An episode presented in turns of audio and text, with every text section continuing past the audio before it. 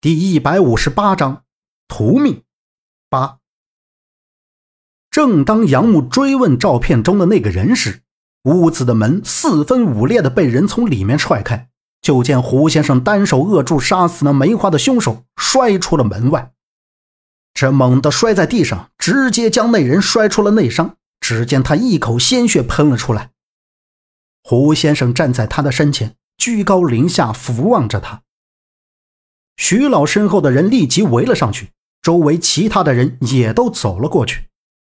远远的望去，屋内椅子上的周震垂低着头。阿勇已经带人进去看过之后，说并无大碍。徐老看了胡先生一眼，就让阿勇把周震抬到后面的主院而去。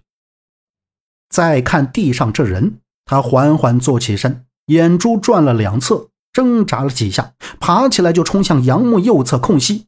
他想逃出去，胡先生面色一正，大喝道：“拦住他，千万别让他跑了！”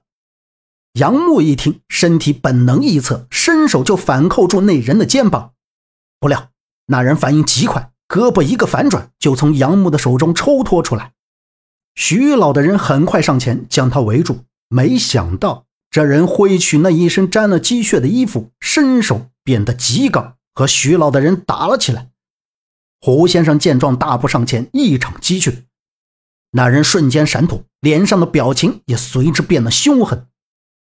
这时，胡先生抄起地上的那件衣服，咬破自己的手指，在上面画了一道血符，然后冲向那人，立即将衣服围在那人身上，随后就对身边的人说：“拿绳子绑了。”就见胡先生话音未落。那人竟扯破衣服，发了疯一般对胡先生猛拳狂击。胡先生一脸黑线，被打得口吐鲜血，最后被那人一脚踹翻在地上。众人见了，顿时都不敢轻举妄动。徐老拄着拐，指着疯狂的那人大喝道：“都愣着干什么？赶紧把他给我抓住！”徐老一声令下，全都冲了上去。本以为这么多人一定能将他按住。没想到四五个人都被他几下拍在地上，昏死过去。此时，杨木扶起倒在地上的胡先生，夏叔和徐老也走了过来。遇到个厉害的角色，这只回煞魂不同寻常，一定要将他绑起来，不然会有严重的后果。胡先生捂着自己的腹腔，不断的咳嗽，说道。胡先生，没有其他的办法吗？再用积雪泼他，是不是就能将他稳住？杨木望向激烈打斗的那边，问道。胡先生坐起来，摇摇头道：“已经迟了，不管用了。除非……除非什么？”杨木问道。“除非回魂煞意识到他所在的这个人就是当年害死他的凶手，自己将他杀死，不然……”谁也阻止不了他。胡先生深深吸了一口气，凝视着前面。让他自己意识到，怎么可能？不，如果这是当年的梅花，那一定会有办法的。对，杨木心里刹那间想到了什么，站起身对身边的徐老问道：“徐老，这院里有女人的红布鞋吗？”徐老诧异的看着杨木问道。红布鞋做什么用？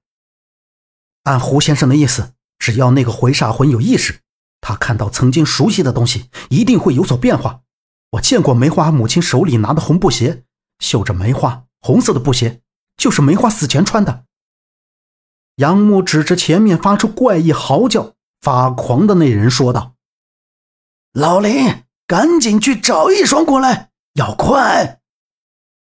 徐老眸光闪了闪，毫不迟疑的就令身旁的管家去找了。阿勇也带着两个兄弟，手持长刀冲到徐老他们面前，将他们保护在身后。他这才刚走一会儿，院子里就厮杀声一片。安排好周震，赶快带着兄弟们冲了过来。在他眼里，徐老的安全是第一位。